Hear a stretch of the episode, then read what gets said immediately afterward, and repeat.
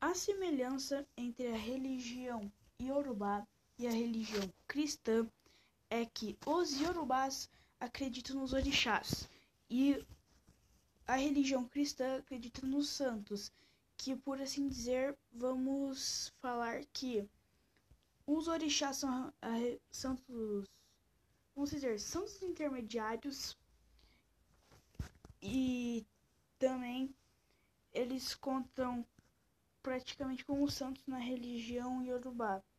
E eles também têm um ser supremo, que é Olodumaré, Olodumaré, e que para os cristãos é Deus.